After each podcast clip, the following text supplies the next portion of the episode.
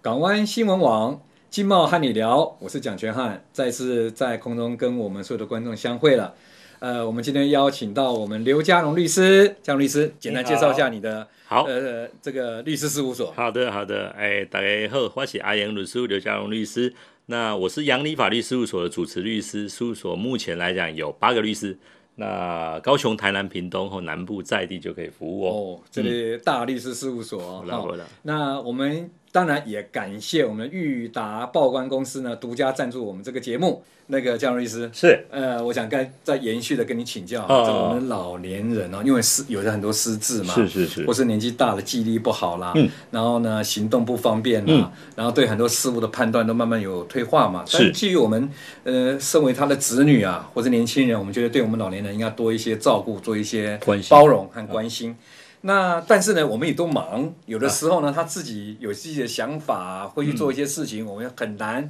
去真正的完全的贴在他身边，是然后去照顾他。是，那特别是什么？啊老年人都有很多自己的财产和哦资产，有些哎，对那这些资产和财产呢，有时候子女呢在外地，比如说父母在南部，嗯然后呢子女在北部，然后没办法去帮他照顾他的财产，那他可能自己有一栋房子或者两三栋房子，有汽车这一方面的东西。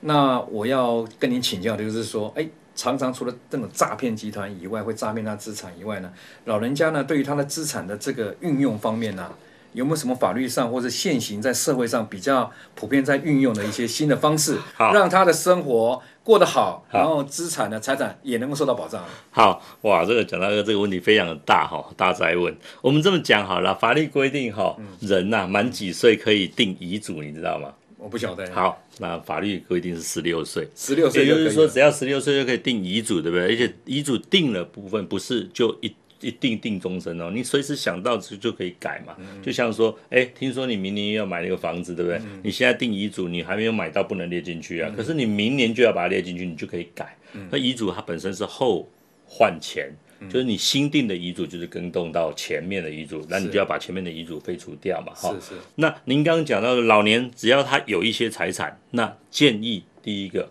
你做一个法律上有效的遗嘱，嗯，然后也让这个事情众所周知，让你的孩子，让你的一些比较重要的亲友知道说我有多少的财产，然后呢，如果万一我有怎么样的情况之下，你记得我遗嘱放哪里，比如放公证人那边，放哪一个人那边，这是第一个要呼吁的。那第二个呢？就是说，如果还有一些财产的存在情况，嗯那它是健康的，那 OK 哦。但是这边也顺带呼吁啦，超过六十岁以上，尽量公共捷运哦这些公车来坐就嗯好，尽量不要自己开，因为我们的注意力都也减少了减嘛少。万一出了什么事情的话，你不是要大幅的赔人家，你的财产就大幅减少。是这也是在保障他自己财产的方式嘛。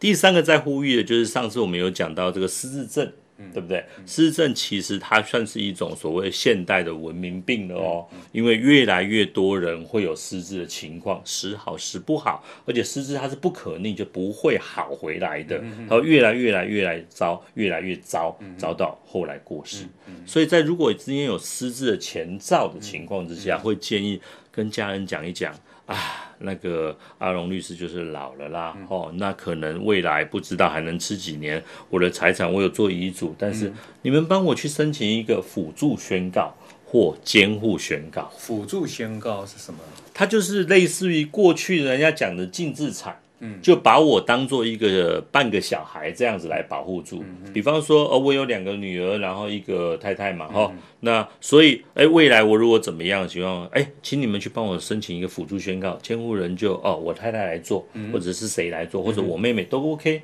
那辅助宣告就是哪天我的病况越来越差的情况之下，我这段期间所做的法律行为，如果没有监护人同意，那个都无效的。哦，那预防诈骗没错，那这样有一些理财专员跟我讲什么的，哦，好好好好好，要或者跟你太太也要解释清楚，啊、对，如果没有办法说服他的情况之下，不能说我说了算嘛。了解所以如果有这个保护的情况之是下，哎，我太太也住外地，我小孩也住外地，是那后来回来才发现有这个情况，来就把王牌拿出来，有辅助宣告，这种不好，哦可以理这解样理子解说理解，就是将来有发现错误了，你到法院的时候就拿出说我当初有辅助宣告，对您的太太没有签字，所以这一份的合约或交易是不算数的。，对，可以这样子理解去做增值嘛？了解对，了解就是在保保障自己的保障财自己产的财产部分了解了解这样子了，解嘿，那我再请教你一下、哦，是那譬如说我有一栋房子，嗯好、那我年纪大了，然后身体也不好了，是，那也不想让小孩子来负担很多，嗯，那我想说，我是不是可以如何运用我这个房子来做我的后半生的安养各方面的好的这些安排呢？了这解样子，这是一个非常好的问题哈。我们政府在近几年有推动一个东西，叫做以房养老，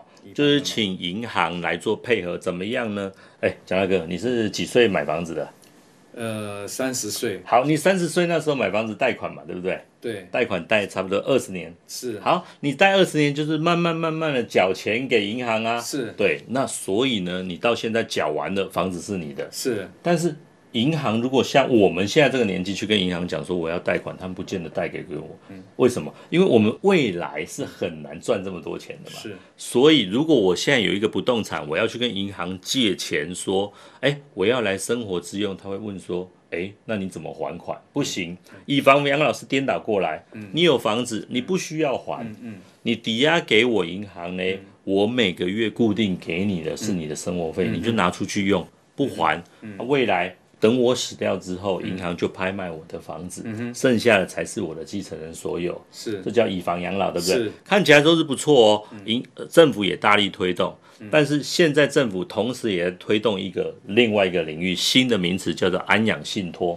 安养信托，这是什么意思嗯呢？蒋大哥的问题非常的好，他说我有一栋房子，嗯想怎么处理？那个房子是大楼或公寓就有差。嗯如果今天是透天的，老多郎卡塔乌博后被安娜被管被给，对不对对，纵使我的房子有以房养老签约，我不见得适合住在那种透天的房子里面。那我想要去住养生村，是我想要去住所谓的呃日照长照中心，那怎么办？没钱呐、我只有一栋房子啊，啊，没有关系，就找了专业人士，比如说律师、会计师，找银行、理财专员或者来订定相关的所谓的安养信托契约。安养信托，契约，它是个契约，哦，它是一个契约，就是跟银行讲，嗯我的资产就这些，我有不动产，我有股票，我有多少，做嗯担保嗯来，对你算起来多少钱，然后呢，我现在要住某某家安养中心，是他一个月嗯大概要多少钱？你估够不够？嗯，他们评估，哎，可以嗯哦，一个月大概要付个五万块吧。嗯，那你的资产，嗯，大概平均可以住算20年。对，余平均余命嘛，做二十年啊，算起来你的资产够，他就跟你签订。嗯哼，那签订的情况之下，未来安养中心收我进去住很开心啊，为什么？钱是银行在付啊。是他不需要说，我大女儿说我不要住这家，我小女儿说就住这家，在那边吵嘛。是对，所以有这样子的安养信托契约存在，就是我用我自己的钱来决定我的后半生我要怎么样去做荣养安养是。，哎这，样问题来了嗨，假如说我的资产有二十年，对但是呢，过了十年我挂了，嗯，挂了以后怎么办呢？哦，那这个部分来讲，那个信托契约就已经终止嘛，就等于是结算的意思。契约里面就会有这个条文，当然就是把它定清楚。是那银行大概就是算说我这几年付出了多少，嗯然后呢，剩下的受益人应该就是继承人的嘛。是是但是你们要还掉我银行所付的这些钱嘛是，嗯你就可以把不动产拿回去啊之类的，或者是你们不要，你们没有能力付，没有关系，我银行大概就是还是只能把债权处理，就是要拍卖嘛，嗯剩下的还是债权人自由。是那小孩子也可以拍回去了。如果说啊当然他了们之间当然了争议之间没有谁要接回去没拍有卖的，错你可以没有错谁比较有钱谁就去拍回来，没错拍回来了以后呢，还清银行的这个债务，对剩下的资产的价值呢，他们再去再去做做做处理分配这样再处理这样。所以一般我们在法律界来讲，就是一一一句话啦，嗯自己的财产有用掉了才叫财产，嗯哼，不然遗留的就叫遗产。了解，对那像这个是算遗产还是叫？它已经变其遗实产嗯信托契约之之下啦，哈、呃，用掉的那一些都不是遗产哦，因为用掉了嘛，是对不对？债债务对了，那某种程度来讲是降低遗产的金额，嗯可能少缴了一些的遗产税，也是在帮小孩再去做考虑啊哎，。搞不好哈，百二十年活了十年，对不对？嗯然后往生了，可是这十年房价又涨了。事实上呢，可能拿回去价钱，哎，这十年花的账是涨价的部分，原来的价值还是可以拿回去，有可能啊，有可能是当这然也样。有可能，因为既叠然价是 既然是契约，跟 你们报告，既然是契约，都有可能去做相关调整。您刚刚讲的很好啊，如果涨价的情况怎么办？涨价我也可能到八第八年，我说我要住更好一点的，哦我就来定嘛重，新对，搭重新来再估预约值等再等，那个没错了没错理解没错，那像刚才提到的，就是说，比如说我住了，我我比如说我这个价值可以住二十年，就现阶段去、嗯去议定好了。是然后过了五年，我觉得这家安养中心不行，哦服务不够好。是那我的那个监护人是哦，就觉得说还有另外一间不错的，是。我们是不是可以结算这个案子，然嗯后换到另外一个呢？你只要把信托安养契约把它写清楚，嗯，然后就跟他讲说什么情况之下可以更约、变动或者是终止，都把它嗯换换哪约一定家，哦对，都就把可它以定定就清是楚双就方可协以议了。就对，清没清错，楚没错，他就结清我原来住的那家的的这些是费用的话，没错就 OK 了嘛。对对，啊，就确定就是说，你把你所思考的东西，只要是契约，都是你我双方讲好就可以了。是所以只要银行跟你讲好，他也愿意签，那就这样子啦。好，那像像这样的一个契约，这种这种就是安养契约的这是种存在，目前在社会上推广的状况，您了解？呃，就我所知，在南部的话，大概高雄银行，然后中国信托，他们呃现在目前在大力推动，而且我印象中这两间银行不知道哪一间哈，呃，在开开办这个安养信托的时候，他们有一个开办的那个费用是两千块嘛哈，好像到年底之前呢，我忘记是哪一间银行哦，是不收的哦，哦，所以说如果真的对安养信托的相关的契约不太了解的部分来讲，会建议直接向这两间银行去询问一下他们这个业务。呃，除了那个房子以外，哈，因为每个人都还有一些资产嘛，比如嗯对有人有保险，对，那保险保单也可以保单也可以，可以保单价值啊，等等基金啊，哦基那金也股可以票啊，这了些解都了可以。现金当然没有话说，但是有一些可能银行不收，比方说古董，哦，古古董我怎么来算它的价值嘞？啊，理解，对不理解？对？然后还有人问我是一个问题，宠物行 不行？ 对啊，我跟他很好。宠物有这个寿命的问题哎，哦有一些这个宠物真的价值非常的高，哎对对宠对物对有有这个有这个，它万一怎么样的时候怎么处理，怎么保护呢？所以你的资产来做这个安养信托，在银行那边来讲的话，它这个他信们托要的估值啊，要估值，就是哪些哪些东西视为可以作为适合作为信托财产。信信托财产的，对啊对了解对那我我再结合过来再请教你哈，就是呃，先前我们刚才有提到，就是说他遗有的是做了遗产呐、啊，嗯啊，这些遗产相关的，还有监护人，然后当这个遗遗这不是遗产的遗嘱啦，遗嘱有做了写遗遗嘱，嘱，然后呢，同时还有监护人的状况之下，然后呢，我又要做安养信托，这个方面会不会有冲突呢？好，跟您报告一下，就是说我们做安养信托，它信托出来那个就叫信托财产哦。是信托财产就不是属于自己财产的，是，它就不应该是属于遗嘱可以写进去的范围之哦内，了解了解它就被保护住了。是而且假设蒋大哥我欠你钱，嗯刘家荣欠你钱哦，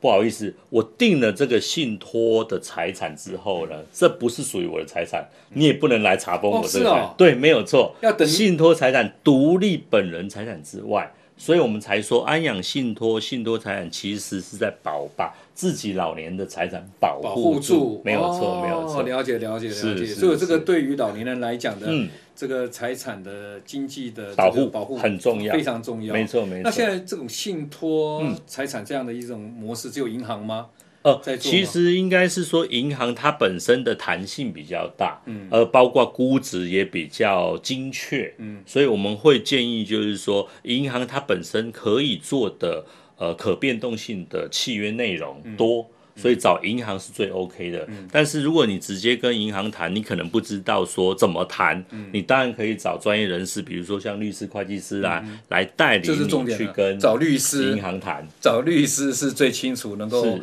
将这个所有的这个信托财产的信托对做一个比较明确的这个指导，让他很安全的保障自己的权利。其实，在这个地方就嗯顺带呼呼吁一下说，其实像律师这个行业嗯啦，哈、未来朝向的其实有所谓的家庭律师的情况。是那他对于你家庭成员呐、财产都熟的情况之下，嗯最容易帮你做出最好的建议，甚至他也最哪容些写易入遗嘱？对哪些作为来信托代表你、来去哦跟谁谈这样。了解了解，哪些部分呢？有监护人可以没错帮你这个做什么？那个叫什么？呃，刚才辅助宣告辅或助监宣狱告，宣告，对对对对对对，没错。哦，没所以错这三块对老年人嗯的财产哦，还有他的这个安养各方面是是非常重要的三个领域了。没错，这一定要所有以专业的律师来协助嘛。当一个老年人他不知道怎么处理的话，当然我们首先会建议就是先去找律师。嗯那当然对这个领域是熟的，然后呃遗嘱啦，然后你的情况，哎，我觉得你怪怪的哦，你还是先去看医生，你会不会有失智症的前兆？医师会律师会建议嘛。嗯然后有没有需要呃信托安养的部分就了解啊，你的先准备孩子起来，对孩子顾不顾你啊，是不是在海外啊等等，就帮你问一问啊。是哎，大概是这样子。哦，那还可以避免那个就是自己外面的物债务的部分，债权人来呃，没有错，来来来做查封，不然的啊话，了我我后面怎么安养呢？了解了解对了解对对了解是的。好，那个我们今天非非常的谢谢我们嘉荣律师呢，来给我们来说明一下目前当前的社会老年化的一个情况之下的老年人如何来保障自己的财产，嗯如何来安排自己的安养的这个安全这一方面的这个知识。那下次我们还有机会的话，我们再来邀请我们嘉荣律师啊，来跟我们来好进一步来来分享一下其他社会方面的这些的法律上的专业知识。没有问题我们再次来谢谢我们这个江荣律师，也好谢谢我们港湾新闻网的呃各位观众今天的一个观赏，谢谢大家，下回再见。谢谢大家，拜拜。您心爱的合作伙伴裕达报关零七三三三六八三九